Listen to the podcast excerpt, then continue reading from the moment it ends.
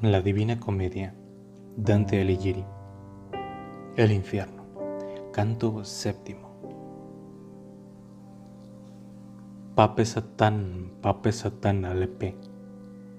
Empezó con una ronca voz a gritar Plutón, y el gentil bate, que en todo fue docto, dijo para alentarme: No cedas a tu temor, que por mucho poder que éste tenga, no te ha de impedir que bajes a esa profundidad. Y volviéndose después el del rostro hinchado de ira, le increpó así. Calla, maldito lobo, consúmete dentro de ti con tu propia rabia. No sin causa nos dirigimos nosotros al profundo abismo, que así lo permiten allá arriba, donde Miguel tomó venganza de la legión soberbia.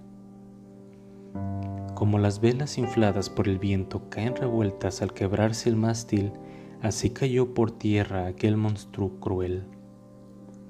De esta suerte bajamos al cuarto foso, avanzando por aquel abismo de dolores que encierra todas las maldades del universo. Ah, justicia de Dios, ¿quién acumula ahí tantas nuevas fatigas y penas como se ofrecieron a mi vista? Y, ¿por qué nuestras culpas nos envilecen tanto? Así como la oleada que salta sobre Caribdis se rompe contra la que viene a chocar contra ella, chocan ahí unos con otros los condenados. En aquel hogar vi más gente que en otro alguno, y los de una y otra parte rodaban enormes pesos con grandes alaridos y con todo el empuje de sus pechos golpeábanse al encontrarse y revolviéndose en el mismo punto retrocedían y se gritaban, ¿por qué coges eso y por qué lo arrojas? De esta suerte recorrían por todo quiera el tenebroso círculo hasta el lado opuesto, dirigiéndose sin cesar aquellas insultantes palabras. Y al ir a tropezar con sus adversarios, cada cual desandaba después su medio círculo hacia el otro extremo, y yo que tenía casi oprimido el corazón dije, Maestro mío, manifiéstame qué gente es esta, y si eran clérigos todos esos tonsurados que veo a nuestra izquierda.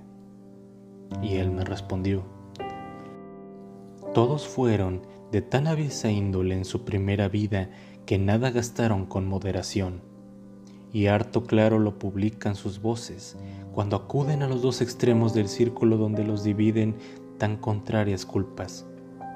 Esos que llevan desnudas de pelo las cabezas fueron clérigos, papas y cardenales, a quienes la avaricia avasalló con toda su fuerza. Y yo repuse, Maestro, pues entre gente tal debería yo reconocer a algunos infestados de sus vicios y me dijo, en vano lo crees así, porque la misma falta de conocimiento que manchó su vida los vuelve ahora desconocidos. Eternamente vivirán en esta doble pugna. Los unos resucitarán del sepulcro con los puños cerrados y los otros rapados los cabellos.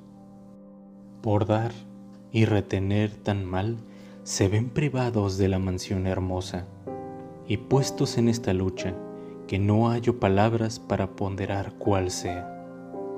Tú puedes ver ahora, hijo mío, la efímera vanidad de los bienes que se atribuyen a la fortuna y por los que tanto se desvive la raza humana, pues todo el oro que hay debajo de la luna, ni todo el que ha habido, no bastaría saciar a una siquiera de estas inquietas almas. Maestro, añadí yo, no me dirás qué fortuna es esa de que me hablas, que así tiene todos los bienes del mundo entre sus manos. A lo que replicó, Oh insanas criaturas, cuánto les anucina su ignorancia. Pues bien, voy a alimentarte con mi doctrina. Aquel cuyo saber es superior a todo, creó los cielos y quienes los dirigiese, de modo que cada parte brilla para cada parte, distribuyendo igualmente la luz, De la misma manera puso a las grandes mundanas una directora que todo lo administrase, haciendo a su debido tiempo pasar los futiles bienes de una nación a otra y de una a otra estirpe, por más que intente impedirlo la previsión humana. Por eso, unos imperan y caen otros, según el juicio de aquella que permanece oculta, como la serpiente bajo la hierba. No puede su ciencia contrarrestar su poder que dispone, falla y prosigue su curso, como el suyo los demás dioses.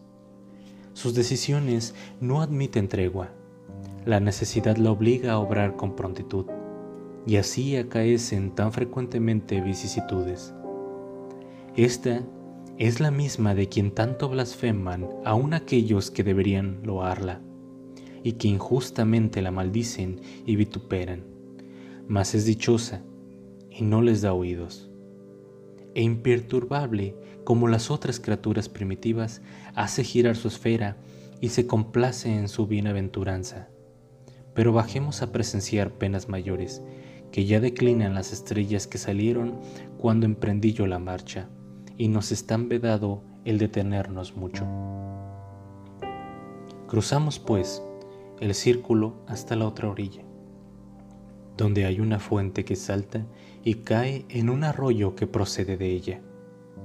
Era el agua mucho más oscura que azulada, y siguiendo aquella negruzca corriente, bajamos por un camino diverso de los que hasta entonces habíamos recorrido al descender el triste arroyo al pie de la maléfica y cenicienta playa, forma una laguna que se llama Estigia. Y yo, que estaba muy atento a contemplarlo todo, vi encenagadas en aquel pantano varias almas enteramente desnudas y con airados rostros. Dábanse entre sí golpes, no solo con las manos, sino con la cabeza, con el pecho, con los pies y se desgarraban con los dientes a pedazos. Y el buen maestro me habló. Hijo mío, ahora ves las almas de los dominados por la ira, y quiero también tengas por sabido que debajo del agua hay gente que suspira y la hace bullir en la superficie, como puedes observarlo por tus ojos a cualquier parte que los dirijas. Sumergidos en el fango exclaman, Tristes vivimos en medio del dulce ambiente que se regocija con el sol, llevando dentro de nosotros un espíritu melancólico, y tristes vivimos también ahora en el negro cieno. Estos lamentos medio proferían en sus gargantas porque no podían pronunciar una palabra entera. Y así rodeamos el grande arco de la hedionda olla, entre la orilla seca y el pantano, con los ojos vueltos a los sumidos en el fango, llegando por fin al pie de un torreón.